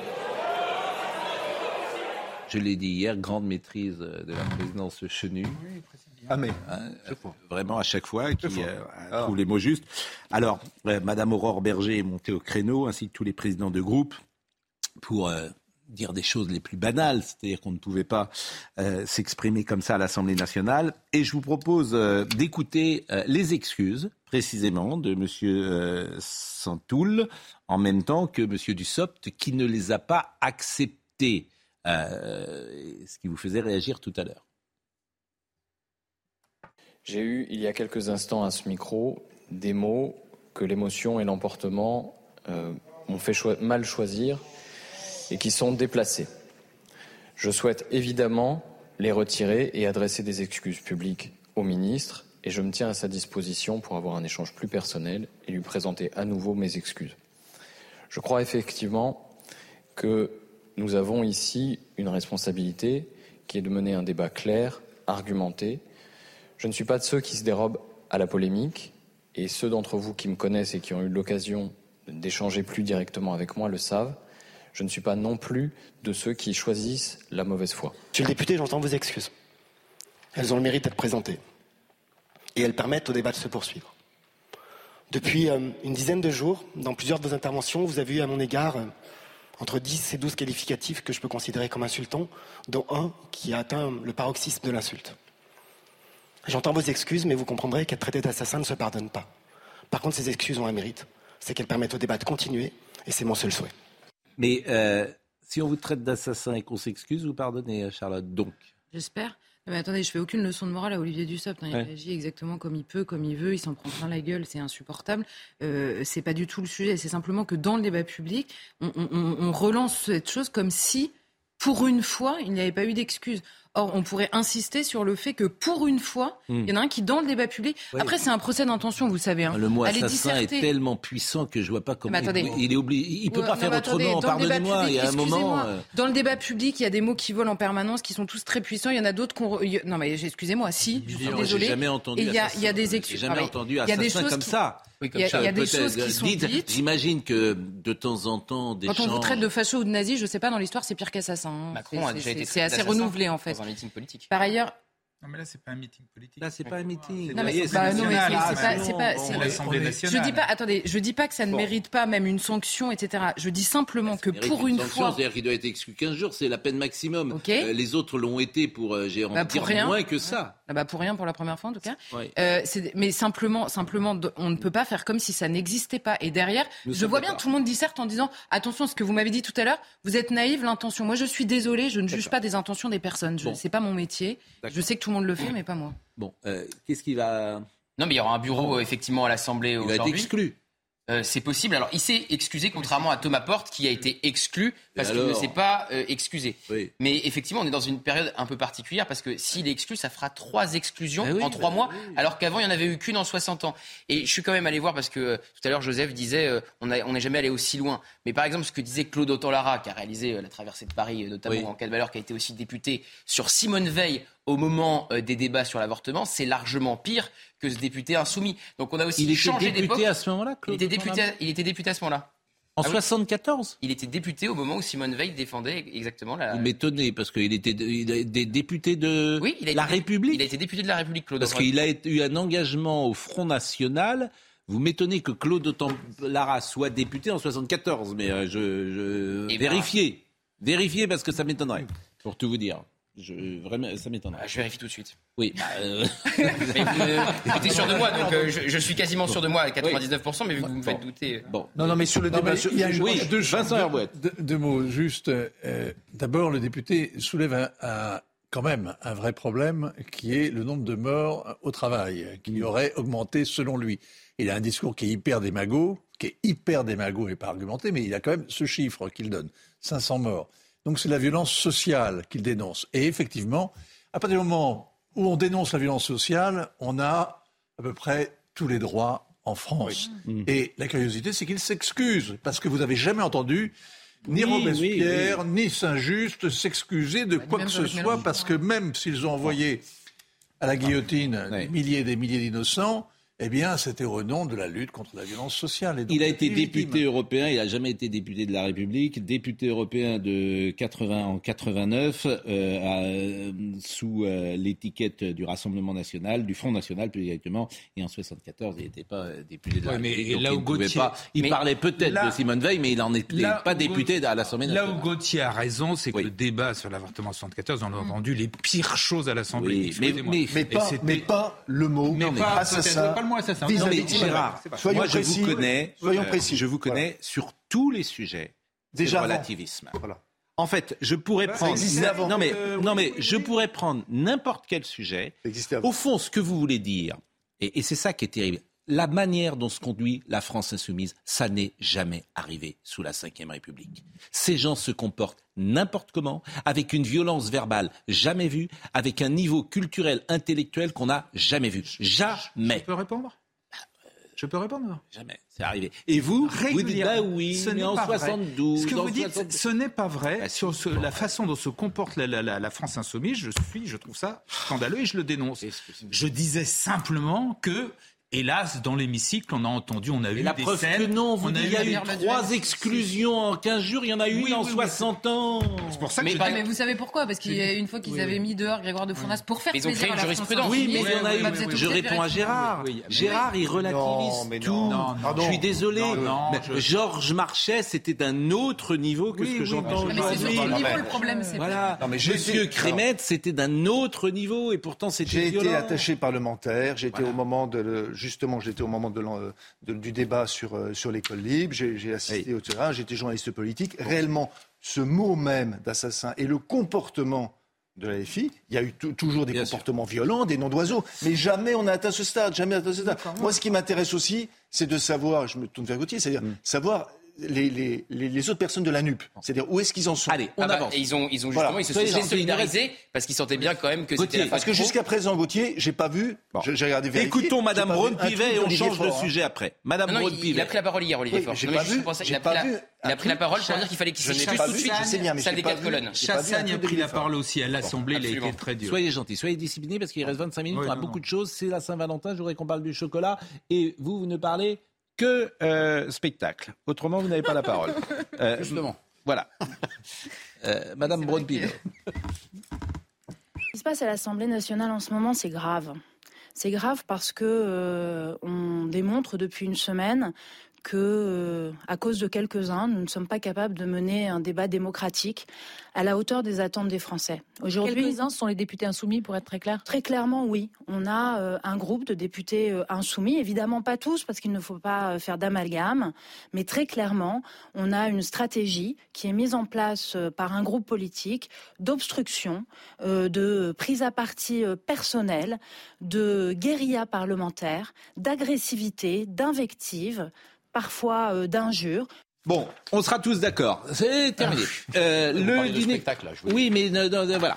Le dîner du CRIF hier. Elisabeth Borne a appelé à combattre euh, de toutes nos forces l'antisémitisme. Et je voulais qu'on l'écoute, Elisabeth Borne, parce qu'elle a témoigné d'abord de sa vie, de sa famille. Et il faut, comment dire, ce combat et il faut le rappeler. Il faut enseigner la Shoah dans toutes les classes, bien évidemment. Et c'est ce qu'elle a voulu rappeler hier. Écoutons ce qu'a dit Madame Borne. Il y a des dates qui marquent un destin. Pour mon père, mais en réalité pour toute ma famille, c'est le 25 décembre 1943. Ce jour-là, avec mon grand-père et mes oncles, il a été arrêté par la Gestapo. Puis ce furent les wagons plombés, les ordres, les coups, les humiliations. Drancy, Auschwitz. Ils étaient 1250 au départ, six sont revenus. Ce qui s'est passé là-bas, mon père l'a écrit dans deux lettres qui sont le seul témoignage que je conserve de lui. Ce qui s'est passé là-bas, certaines de vos familles l'ont vécu, des témoins nous l'ont dit. Celles et ceux qui ont pris ces trains vers l'Est ont vu en face les abîmes auxquels pouvait conduire la haine et les frontières de l'humanité. Pour toutes celles et ceux qui sont revenus, une vie différente commençait. Certains ont réussi à garder le goût de l'espérance et la foi dans la vie. D'autres non. Je ne le sais que trop bien. Mesdames et messieurs, vous le comprenez, prendre la parole devant vous ce soir a un écho particulier pour moi.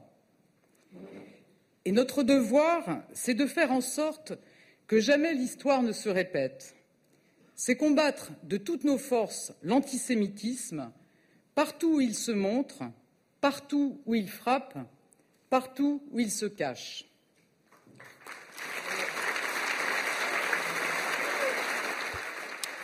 Il faut rappeler inlassablement, évidemment, ce qui a été la Shoah. Elle l'a dit dans une autre intervention. Il faut pouvoir enseigner la Shoah à l'école. C'est un message fort. Parce que quand elle dit ça, elle sait aujourd'hui que dans certaines classes de la République, cette réalité n'est pas possible. C'est ça qu'elle a dit hier soir. Parce que cet antisémitisme-là qui est nouveau, ce n'est plus l'antisémitisme de Drummond, ce n'est plus l'antisémitisme euh, chrétien, si j'ose dire, euh, qui combattait euh, les juifs ou de la libre parole, c'est l'antisémitisme euh, qui est euh, présent parfois dans les cités, disons-le. Oui, pas simplement, pardon, mais pas simplement dans les cités. C'est-à-dire que quand vous avez un certain nombre de politiques, et là je reviens, pardonnez-moi à LFI, quand vous avez un certain nombre de politiques hmm. qui soutiennent, qui ont soutenu, enfin qui soutiennent d'ailleurs toujours M. Corbyn, qui a laissé s'installer l'antisémitisme au sein du Parti travailliste, ou quand vous avez des personnes qui, sous couvert d'antisionisme, qui servent de string idéologique, pardonnez-moi, à l'antisémitisme, là aussi il faut poser les vraies questions. Hmm. Je vais remercier euh, Gauthier Lebret et vous allez être remplacé euh, dans quelques instants par un chocolatier qui est avec nous parce que euh, il y a beaucoup de gens qui. venez vous mettre voilà, le chocolatier, notre ami chocolatier, qui s'appelle Aurélien Rivoire.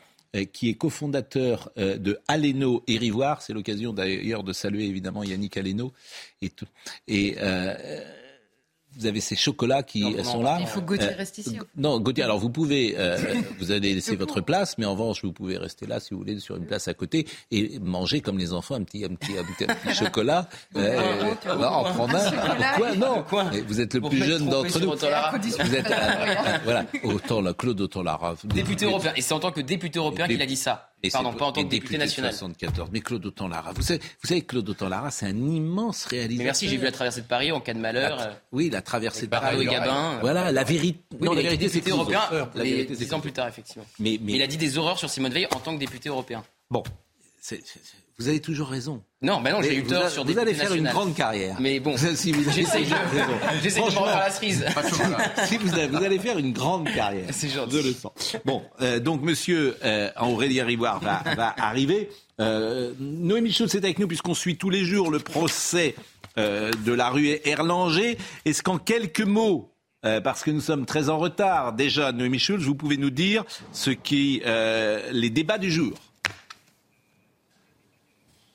Alors on entend euh, aujourd'hui, depuis hier et encore jusqu'à demain, les parties civiles, donc les victimes dans cette affaire. Euh, on, a entendu par exemple des habitants du sixième étage de cet immeuble de la rue euh, Erlanger.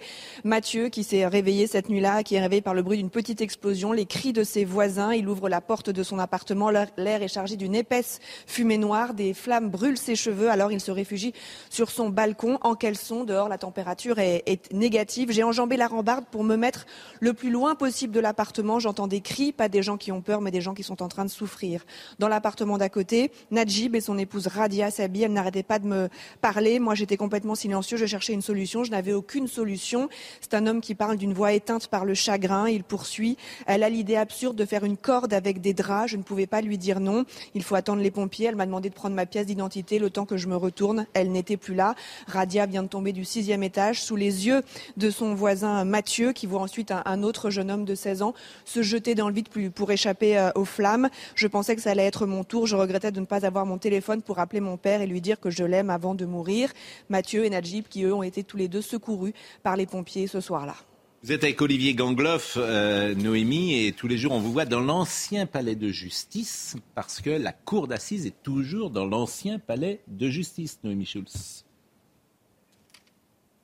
Absolument. Vous savez, il y a ce grand tribunal moderne qu'on voit euh, porte de Clichy, c'est le tribunal judiciaire de Paris, toutes les affaires notamment correctionnelles, mais pour ce qui est de la, la cour d'appel de Paris, est resté au vieux tribunal et donc les procès d'assises ont lieu ici. Aurélien Rivoire est là, chocolatier. J'ai mangé tout à l'heure un petit chocolat. Parce que, alors, c'est aussi, c'est plus les fleurs quand même que le chocolat, a priori, euh, la Saint-Valentin. Bonjour à tous. Je pense que, je pense qu'il n'y a pas de mauvaise occasion pour manger du chocolat. Oui, surtout quand on est euh, chocolatier. Il n'y a surtout pas de mauvaise occasion pour, pour moi, c'est vrai. Non, mais je pense qu'un bouquet de fleurs, euh, une bouteille de champagne et un coffret de chocolat, ça marche plutôt bien pour finir un dîner. Oui, je, je suis d'accord. Oui, mais les fleurs qu'on envoie, parce que beaucoup d'hommes vont envoyer euh, des fleurs euh, aujourd'hui et la femme va arriver, euh, elle est peut-être chez elle, elle est peut-être au travail, hop, elle va recevoir un bouquet. Et c'est peut-être mieux qu'une boîte de chocolat. Moi, je l'accompagnerais bien de la boîte de, de, chocolat, je vous dis sincèrement. Vous êtes sympa en tout cas. Non, non, non, mais, je pense c'est les deux. C'est une bonne occasion d'être gourmand. Enfin, Exactement. Alors vous, nous, ils sont, vos chocolats sont magnifiques. Hein, on a mangé. Bah, servez-vous en attendant. Simplement, Monsieur Hervé, qu'est-ce que c'est que cette affaire de ballon? C'est les extraterrestres. Vous savez, ah oui, ils ah sont là, les extraterrestres. Les, les non, mais, non, mais les extraterrestres. David Vincent les a vus. Ils sont là. Mais on n'a pas les. Alors, moi, j'adore parce que les sites complotés, on n'a pas trouvé les débris. Les gens disent, on n'a pas trouvé les débris. On n'a pas trouvé les débris. On n'a pas examiné les débris. Donc, ça vient d'une autre planète. Ah non, mais bon les seuls ballons extraterrestres pour l'instant sont ceux de, de, Messi. Ou... Non, mais bon, il n'y a pas de ballon.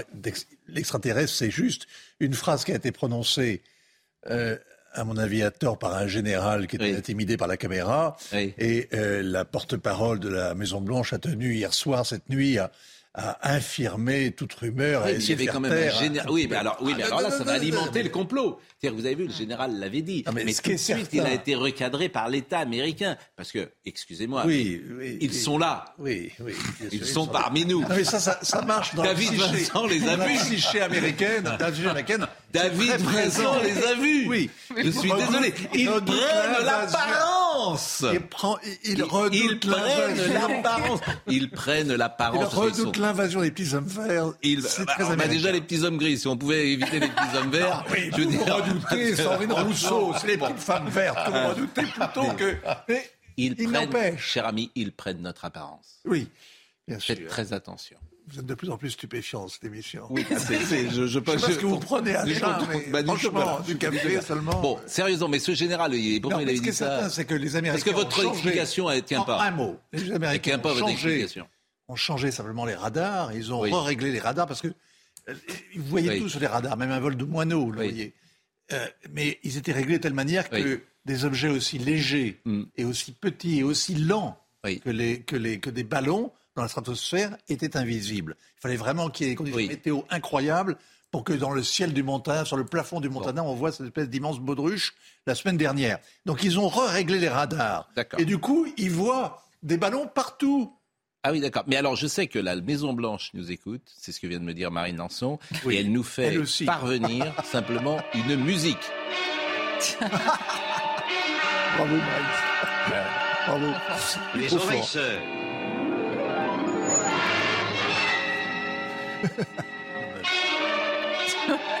Avec Roy Tines dans le rôle de David Vincent. David Vincent, les amis. Il avait le petit truc, bien sûr. Non, mais euh, ce qui est troublant, et ça faut le dire aux gens qui nous écoutent, c'est qu'ils prennent euh, forme humaine la forme. Donc on, ne peut pas, on ne peut pas, on ne peut pas, par définition, on ne peut pas les, les reconnaître. Voyez-vous. Hein? non, mais votre général, ça tient pas, votre général, parce que c'est quand tu es un général 5 étoiles des États-Unis que tu balances ça, ça tient pas. Il y a un truc qui est pas clair. Enfin, moi, je sais, je, je fouillerai l'affaire. Je pense. Bon. Euh, la Saint-Valentin, euh, on va appeler. Euh, on a notre ami fleuriste déjà? Alors, on a notre ami fleuriste? Ah, bonjour, monsieur le fleuriste. Bonjour. Pascal May. Bon, bah, dites donc, bonjour. Alors, alors c'est quoi vos fleurs derrière? Ah, ah bah, Écoutez, il y a des hortensias, il y a du wax, il y a plein de choses, mais la plupart de nos fleurs sont en, extérieur. Les, femmes, euh, qui offrent? C'est les hommes ou les femmes? Ben, Ça dépend du, des couples. Ah bon? Il y a des femmes qui offrent, il y a des hommes qui offrent. oui, mais globalement, on dirait ça, c'est pas la Saint-Valentin. C'est la Saint-Valentin. A priori, c'est les hommes qui offrent les, ça dépend du genre fleurs. De couple, mon cher Pascal. Ah ça dépend du genre de couple. Bon, alors qu'est-ce qu'on offre pour montrer son amour? Quelle est la fleur de l'amour? C'est la rose rouge. C'est la rose rouge. Oui. si on offre, oui. Celui qui veut offrir par exemple des chrysanthèmes à son épouse, c'est pas, c'est pas, c'est pas délicat. C'est pas fait pour. Ah ben, figurez-vous que si en fait, la le chrysanthème c'est la fleur de l'amour et c'est pour ça qu'on offre ça aux défunts pour leur euh, montrer notre amour. Oui, mais c'est pas l'amour passion. Oui, mais là c'est aujourd'hui votre femme a priori c'est pas c'est pas le cas. Bon, combien on offre combien on offre de roses rouges pour être vraiment un un, seigneur, un galant, un bel homme euh, ou une femme, puisque des femmes euh, offrent aussi. Mais combien faut-il en offrir? Écoutez, tout dépend de son budget. Je pense que c'est le geste qui compte, pas la quantité. Ah, euh, ça va. Mais je pense qu'à partir de 10 roses rouges, on, montre que qu'on aime, qu'on aime notre épouse. Oui, mais je croyais que c'était toujours un chiffre impair, les roses. Alors, ça, c'est une légende urbaine. Ah bon? C'est parce qu'en fin de compte, quand on fait un bouquet, jusqu'à 7, on arrive, enfin, un chiffre pair, on n'arrivera pas à faire un bouquet circulaire. Donc, euh, on met en, chiffre impair de manière à équilibrer le bouquet, mais mm. au-delà de 7, on arrivera euh, à faire euh, un joli bouquet, même avec un chiffre pair. Bon, depuis ce matin, vous avez ouvert à quelle heure? Parce que les fleuristes ouvrent généralement très tôt. Vous vous levez très tôt, généralement. Vous allez à Rungis euh, chercher les fleurs. Moi, je connais bien les fleuristes. Hein. Euh, souvent, ils me parlent. J'adore. Tout le monde adore les fleuristes, d'ailleurs. C'est un métier merveilleux. François Truffaut euh, faisait souvent tourner des fleuristes dans, dans, dans ses films. Et vous êtes levé à 2-3 heures, peut-être, pour aller à Rungis? Exactement, 2 heures du matin. Vous avez ouvert à quelle heure? pour, aller à Rungis. Vous êtes, vous avez ouvert... ça dépend de nos boutiques. La, au plus tôt 7h30. D'accord. Et quel est, euh, là il est 10h30 bientôt, quelle est le, la plus grosse commande, le plus gros bouquet que vous avez fait d'un homme ou d'une femme pour euh, son fiancé ou son amoureux? Eh bien, écoutez, là, je viens d'avoir une de mes boutiques au téléphone qui me demandait si je pouvais faire un petit prix pour un client qui achetait quatre bouquets à 45 euros, mais pour la même personne. Ah bon Parce que là, celui, celui qui fait quatre bouquets pour quatre femmes différentes, franchement, celui-là, c'est un goujat. Voilà, quand même. Ah, mais vous avez, vous avez par exemple des hommes qui envoient euh, euh, à leur maîtresse et à leur femme qui vous disent bon, vous le dites pas, mais envoyez deux ou trois bouquets différents. Je... Secret professionnel, monsieur. Donc, secret professionnel pour le fleuriste. Gérard Leclerc, vous n'allez pas faire fortune avec Gérard Leclerc parce qu'il a dit une rose, lui, il offre à sa femme ce soir. Une, puisque c'est le geste qui compte. Euh, Chérie, c'est le geste qui compte. Voilà, une rose. Bon, ça coûte combien euh, la rose chez vous? Alors là, on est euh, en rose rouge, on est à 6 euros la rose. Bon, c'est dégressif. si j'en prends plusieurs, est-ce que j'ai un petit prix? Si par exemple je prends, allez, 35 roses. Voilà, 35 roses, j'ai décidé. 35 roses Oui. Donc vous me faites un prix? Mais attendez, je prends tout de suite mon carnet de commande. Bon. On fait ça hors antenne. Bon, bah écoutez, bravo, c'est la journée des fleuristes. C'est votre plus grosse journée de l'année? Non, c'est la, plus c'est la deuxième plus grosse journée de l'année. La plus grosse journée, c'est la fête des mères. Ah, ah oui, c'est-à-dire que les enfants préfèrent leur mère à leur femme, c'est ce que vous me dites. Mais non, tout le monde a une maman. Dans un couple, les deux ont une maman. Ah oui, tout le monde a. Bah oui, c'est logique. C'est logique. Bon bah écoutez, merci beaucoup, euh, Monsieur Monsieur May, Pascal May. Vous êtes euh, vous êtes fleuriste et bah vous avez l'air. Euh, merci à vous, Pascal Pro. Bah vous avez l'air heureux et ça c'est bien. Toujours. non mais c'est bien. C'est important. Mais non mais les fleuristes sont joyeux. Je ne peux que le constater. Et ce Je sont pense des gens... que les artisans sont heureux. Bah merci en tout cas. Euh, merci beaucoup. On va appeler Daniel Guichard dans une seconde. Dites-nous vos chocolats.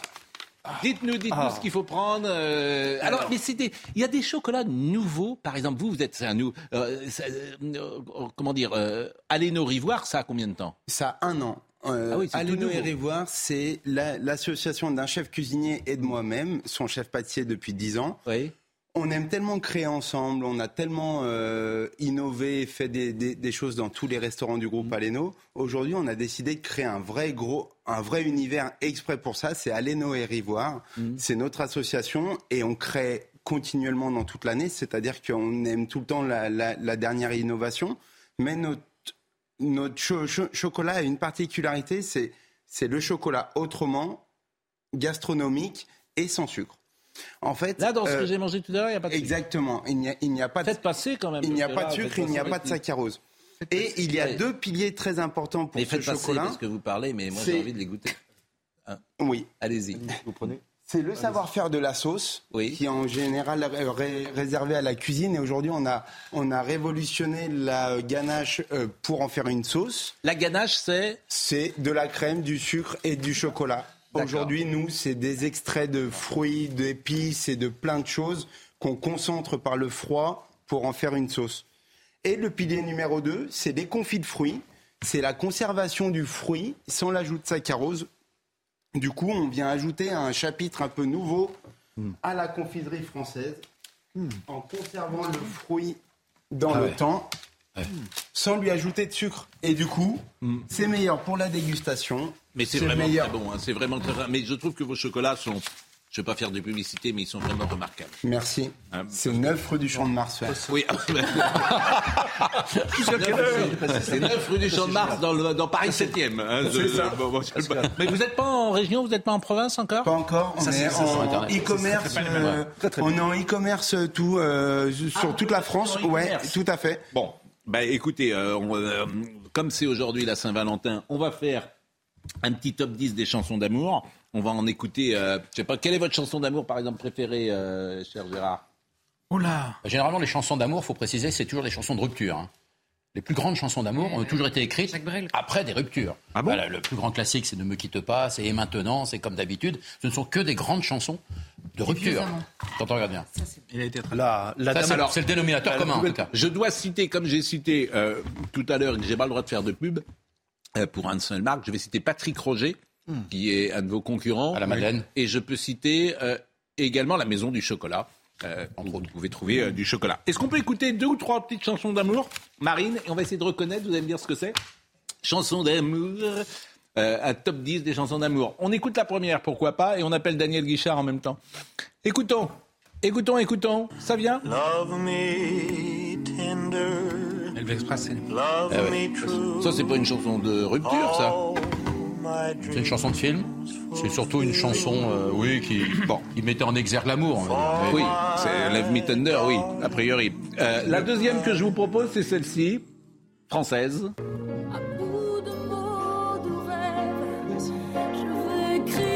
Alors, Fabien, je t'aime. Ah oui. Sur son premier album, Formidable ça. 1990. Ça, ça déménage. Ça. Plus d'un million de disques vendus. Je t'aime. Je t'aime comme une star de cinéma. Ah ouais. Une des plus belles voix. roman. Lara, une des plus belles voix. Le roman de Sardou. Le roman de Sardou. Ah non, mais Sardou vient d'écrire un roman qui s'appelle Je t'aime. Mais c'est la première fois. Mais on l'a reçu. Ah bon, je savais pas. Mais vous c'est la première fois qu'il y, a- il y a ce titre dans un roman, paraît-il. Oui. Excusez Nicolas Caro ce matin sur Europe 1. Alors, autre chanson, celle-là, elle est italienne. Pourquoi pas? Si. Eh ouais, Tiamo. Umberto Tozzi, tout ça, c'est... il est vivant, Umberto Tozzi Ah, toujours, bien sûr. Très vivant. Mais qu'est-ce qu'il a fait de... Non, non, il bouge encore. Ça, c'est. C'est tube planétaire, hein. Attends. Ça, c'est bien. hein. Dans 26 pays. 26 pays. Ah oui, ça représente quand beaucoup de droits. Alors évidemment, quand t'as fait ça, euh, bon, après, c'est difficile. Mais il a fait autre chose? Ah oui. Bon, Bien sûr, même, on il a sait fait pas beaucoup quoi. de titres derrière. Il Bon. a gagné l'Eurovision. Whitney Houston, écoutez ça. Écoutez Whitney Houston. Chef-d'œuvre. Ça, c'est une chanson qui est souvent donnée aux en- dans les enterrements, paraît-il. Ouais. Vous avez une chanson d'amour préférée? Ah oui, Laquelle? La Dame Brune, euh, La, Barbara la- la Moustaki. plus belle histoire d'amour. Ma plus belle histoire. Non, La Dame Brune? La Dame Brune avec Moustaki. Ah ouais. avec Moustaki. Voilà. Ça, pour moi, c'est extraordinaire. Ah bon, la Dame Brune. Extraordinaire. Ouais, chef-d'œuvre. Euh, Ah, chef-d'œuvre. Charlotte, vous avez une... Je dirais les vieux amants. Les vieux Jacques amants de Brel. Gay. Non, elle est sublime. Oui, je suis Ouais. je suis d'accord? Gérard? Que je t'aime, Hallyday? Que je t'aime de Johnny. Elle est pas. Très bien. Texte de Gilles Thibault. Vincent Hervouet. Déjà dit. Vous avez dit quoi? Ouais, non, c'est très bien. Alléluia. Alléluia, c'est votre chanson d'amour préférée. C'est une très belle chanson d'amour. C'est beau. C'est assez, euh, comment dire, orienté mais pourquoi pas Après, Ça vient c'est le, le Moi, je suis sur. Barbara, moi. Ma plus belle histoire d'amour. C'est vous. pense Oui, mais là, c'est un- une, chanson- c'est une chanson d'amour pour le public, ça. Ouais. Pas, pas tant que ça. Écoutez bien les paroles. Il y a, il y a deux lectures. Euh, Aurélien, Peut-être ne me quitte pas, ouais. de Jacques Brel. Alors, euh, on a un Francis Cabrel également à vous proposer. Et puis, dès que notre Corrida. ami, euh, il est avec nous, euh, notre Je l'aime à mourir. euh, enfant nu sur les Ah non. galets, ça c'est bien. Ouais. Bien. Je t'aime, je t'aime et je t'aimerai. le vent dans tes cheveux défaits, Daniel Guichard, il est là ou pas, Daniel? Comme un printemps sur Florian. Bachelier qui nous écoute dit l'hymne du Stade Rennais. Galette saucisse, je t'aime, c'est son sa chanson. C'est un romantique ce Florian Bachelier, hein, vraiment. Il est venu l'autre jour, il a été député de la République et puis maintenant bah, il est euh, supporter du Stade Rennais. Comme quoi. Euh, Gilbert Montagnier peut-être? Ça c'est célèbre. On va s'aimer. Hein, on va s'aimer. Didier Barbelivien. Bah, Didier qui Pour nous le texte. bien sûr. Euh, on va s'aimer? Bon voilà, c'est la Saint-Valentin. Qu'est-ce que vous voulez? Il faut bien un peu de légèreté dans ce monde euh, de bruit. Et alors moi, effectivement, j'ai une petite tendresse pour euh, pour ça. Ce qui arrive maintenant, qu'on peut chanter seul dans sa voiture en criant quand on roule comme ça. Pas trop vite, bien sûr. Mais écoutez, parce que ça c'est bien. Ça c'est bien. Ça c'est bien. Écoutez. écoutez. Ouais. Tube de l'été 76. C'est symphonique derrière. Et puis la voix de Sardou, là, là, cette voix des années 70. Exceptionnelle. Grande chanson. Euh, Audrey Berthaud nous rappelle les titres.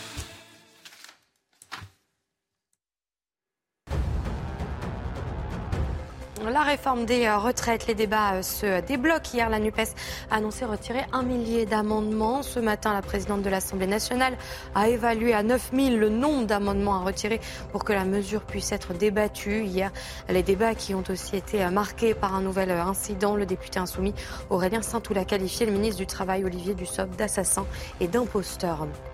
Les sénateurs veulent faire payer les patients qui ne se présentent pas à leurs rendez-vous médicaux, selon le syndicat d'Union française pour une médecine libre, il y aurait en moyenne deux rendez-vous non honorés par jour et par médecin.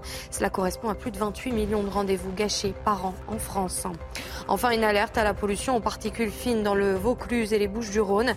Elle aurait été favorisée par l'absence de vent et l'utilisation de systèmes de chauffage. Les autorités conseillent d'éviter les activités physiques et de continuer à aérer au moins 10 minutes par jour. C'était deux chansons d'amour euh, en cette Saint-Valentin. D'abord euh, Daniel Lévy qu'on ne peut pas écouter évidemment sans mélancolie puisqu'il nous a quittés sans tristesse cet été. On pense également à Valérie Benguigui parce que elle interprète dans le film Comme ti est belle euh, cette chanson qui est peut-être une des plus belles chansons d'amour et Obispo, ce qu'il a fait, c'est Obispo qui a fait la musique, mais elle est exceptionnelle. Exceptionnelle. Grande, grande chanson de l'année 2000. Ah oui. Faite par Obispo, qui a, qui a, une vraie plume, une vraie, tout cas, c'est un vrai, vrai compositeur. Ouais. Mais cette chanson a tellement de souffle, je ne sais pas ce que vous en pensez, elle est formidable. On voulait avoir des Guichard, mais on a du mal avec la liaison. Regardez la liaison, je crois que ça marche pas très bien, euh, me dit euh, Marine. Euh, il est plus là d'ailleurs, donc vous voyez, donc notre liaison marche pas du tout, mais on va l'écouter quand même. Qu'est-ce qu'on avait choisi comme chanson Je t'aime, tu vois. tu vois. Je t'aime, tu vois. Que je t'aime, tu vois. Mais je, ne sais pas. Voilà. T'offrir des fleurs. Je ne sais pas parler d'amour. Il est là, Daniel. On va chanter ensemble. On va chanter ensemble. Qu'est-ce que vous en pensez Je t'aime, tu vois. Mais je ne le dis pas. Et vous êtes où Dans son... Je suis à Quiberon, là. J'ai chanté euh, hier à Vannes et je chante bientôt à Saint-Brieuc, à Caen, le week-end prochain.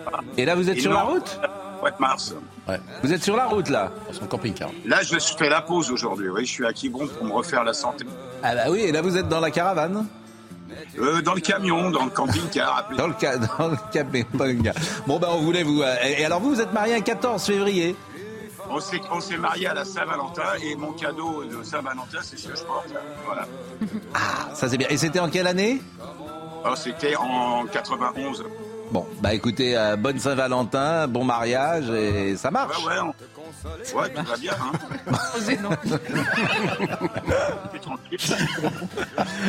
On vous embrasse, Daniel, et vous, avez, euh, vous êtes le bienvenu, vous le savez, sur ce plateau. Merci vraiment, merci vraiment, merci beaucoup. Euh, c'était un plaisir. Si on peut apporter de temps en temps un peu de légèreté dans cette actualité euh, sombre, Merci vraiment à tous. Merci vraiment d'avoir apporté ces chocolats. Audrey Missiraka était à la réalisation. Rodrigue Le Prado était au son. David Tonnelly était à la vision. Justine Cerquera était avec nous. Merci à Marine Lançon.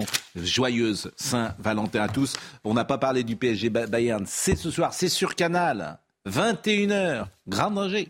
Euh, c'est sur, euh, regardez ce match PSG Bayern et on se retrouve nous ce soir entre 20h et 21h. Jean-Marc Morandini dans une seconde.